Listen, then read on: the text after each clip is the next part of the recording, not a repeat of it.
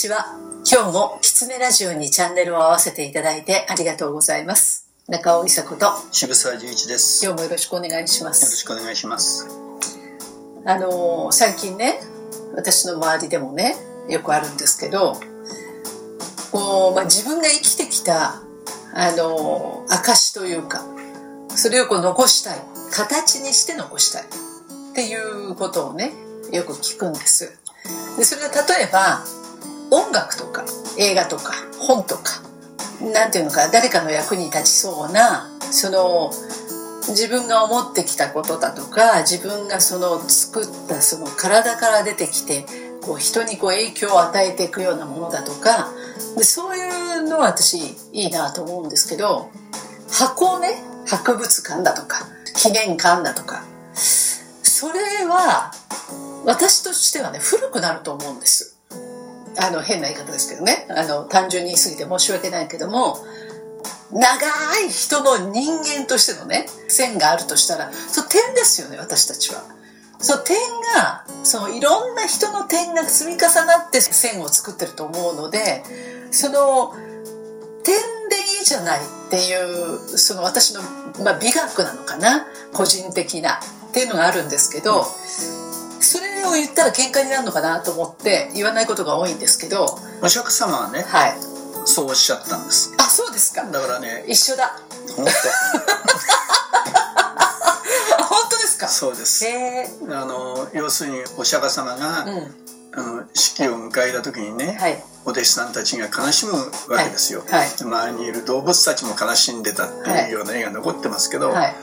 で、なんで悲しむんだと。うん。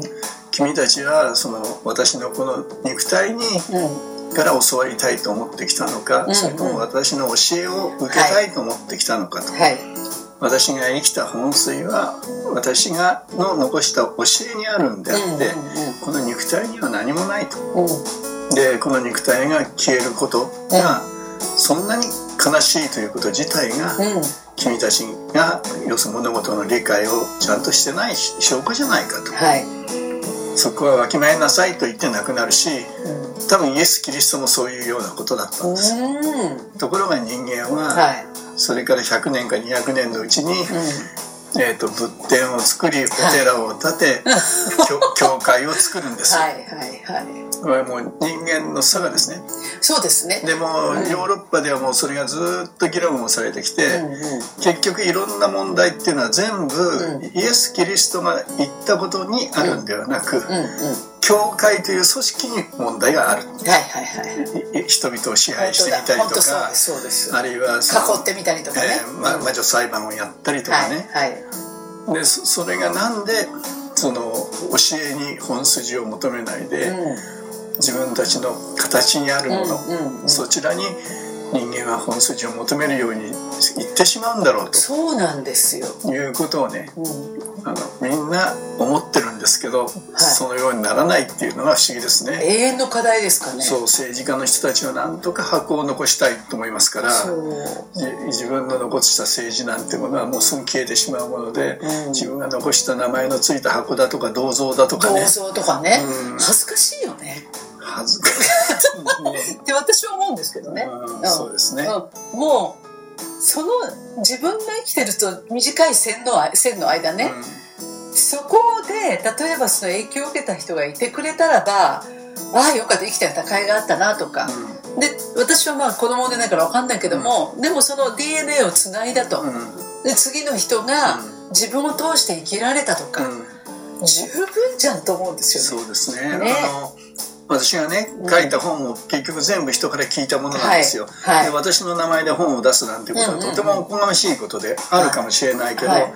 あの例えばこういろんな先輩たちに聞いたことって、うんいつの間にかその先輩たちの言葉なのか自分が思ってることなのかうんうん。分かんなくなるんですよ、はい。で自分が納得したことだけは自分の心の中に残るんはいですよね、は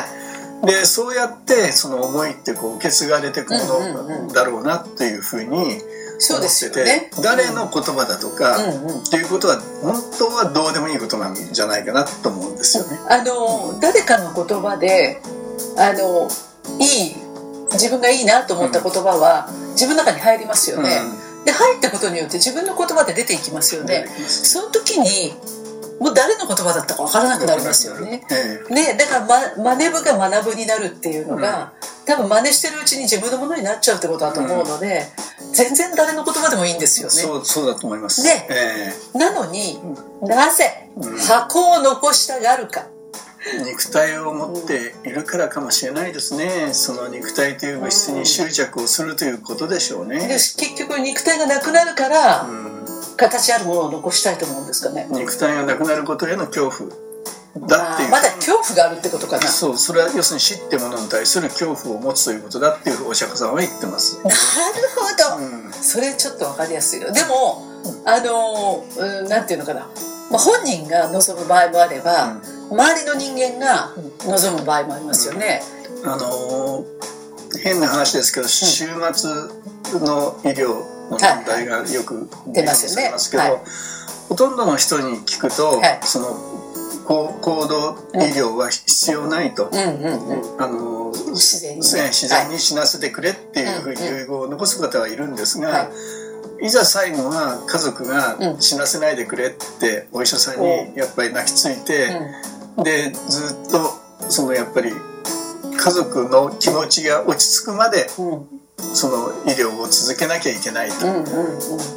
いうことが現実としてたくさんあるみたいですね、ね、お医者さんだとかケアマネージャーたちに聞くと。そうですよね、うちのね父は私最後ずっと見てましたけど、うん、もう12月の段階で、もうあと1ヶ月って言われてでお家に帰ってきて、でベッドでもほとんど過ごしてたんだけど、だけどその1月終わりぐらい1ヶ月後ぐらいに腹水が溜まって、そうそう腹水が溜まるともう短いっていうのを本人は知ってるわけですよね、そうすると急に焦り出して、家にいるって決めたけど、この腹水どうしても抜いてほしいってなってでそれをしないっていう約束だったでしょ？それで帰ってきたでしょって言ったんだけどやっぱもうねもうパニック状態なの、うん、でやっぱりもう抜いてほしいの、うん、でも納得するならって言って一旦病院に行くんだけど、うん、行く前にお医者さんが「腹水は今日抜いても明日またたまるんだと、もうそれは止められないんだ」って言うんだけど、でも抜いてねそれで満足して帰ってくるの、なんかこうね最後にこのもがくってなんだろうとか、っていうことをものすごく考えたんですよ。まあだけど肉体とこうやってお付き合いをして何十年も生きるわけですよね。はい、でやっぱりそのお付き合いのお,、別れの仕方っていうのは、あのやっぱり思いを残していく部分があるんでしょうね、だからその部分は消さなきゃいけないっていうことでその高度医療というものにすがるのかもしれませんけどね、だからそれが同じことですよね、はい、その形を残したいっていうのは肉体をもう少し残しておきたいっていう思いに通じるのかもしれないですね。悔いとは関係ないんですよね。うん、悔いとは関係ないと思いますね。そうですか。ってことは生きてたいのかな？生きてたいということと自分を知っててほしい忘れてほしくないのかな？人それぞれかもしれませんけど、うん、やっぱり形を残しておくと、うんあの自分が本当に自分であった、まあ、生きた証みたいなものをそこに残せる、はい、で自分のことを思い出してくれる、うん、その建物を見たりとか、うん、あるいはそのちょっとしたものを見ることによって自分を思い出してくれるのが、うん、要するに寂しいことへの恐怖かもしれないですね。でも言っちゃなんですけどまたすぐ飽きますよねそれねみんなね。でね空っぽになった時のことを想像したらかえって寂しくないですか？それはものすごく寂しいですよ。ね。あのなんとか記念館だとかそうそうそう。なんとか博物館っていろもう至る所にあって至る所にそれは年をと取るごとにされていって、うん、いつの間にか閉館になりますとかっていうのが、ね、知らない人にね、うん、もう人も来ないしもういいんじゃないって言って閉めようぜって言われる、その苦しさね。でその時もいないっちゃそれまでだけど。しんどいですよね。私それその方がきついなって思いますけどね、うん、だけどまあその死ぬまでね、うん、あの自分が肉体に固執するのと同じぐらいに、うん、まあ、自分の気持ちが固執しなくなるまで、はい、その建物があったらいいんだって思うだけかもしれないですけどね。だけどね今もうね暮らしてきた家もほったらかしてね空き家が増えてねみんな困ってるわけですよ。で困るということは後の人がその人たちの気持ちも考えて自分が生きたことがみんなの心の中に残るといいなっていう一番いいとこ目指そうよって思うんだけど、うん、だんだん中尾さんがねお釈迦さんに見える。ね、だけど断捨離をするとかね、うん、物に固執しないという、はい、癖をつけていくっていう今、ある意味で流行りじゃないですか、はい、それはやっぱりあのそういうことかもしれませんね。ね、うん、なんかねそんな方が絶対かっこいいと私は思うんだけどね、あの、マザー・テレサがね、はい、彼女のところに何人もやっぱり世界中から、マザー・テレサと一緒にいろんなご奉仕をしたいっていう、あの人たちが集まってきて、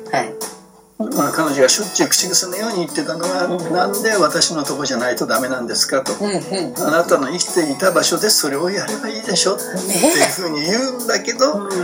マザー・テレサのそばと言ってやっていくんですね。わかります、うん、なんかそれにちょっと似てる部分があります。ね、うん、あれ不思議ですよね。不思議ですね、やっぱその人のそばで、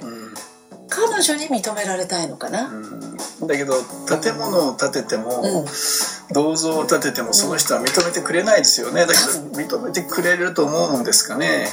要するに魂が理解する部分ですね、うん、そう、うん、なんかねそこ忘れちゃって形の方に走っちゃうと本質が分からなくなっちゃう気がします。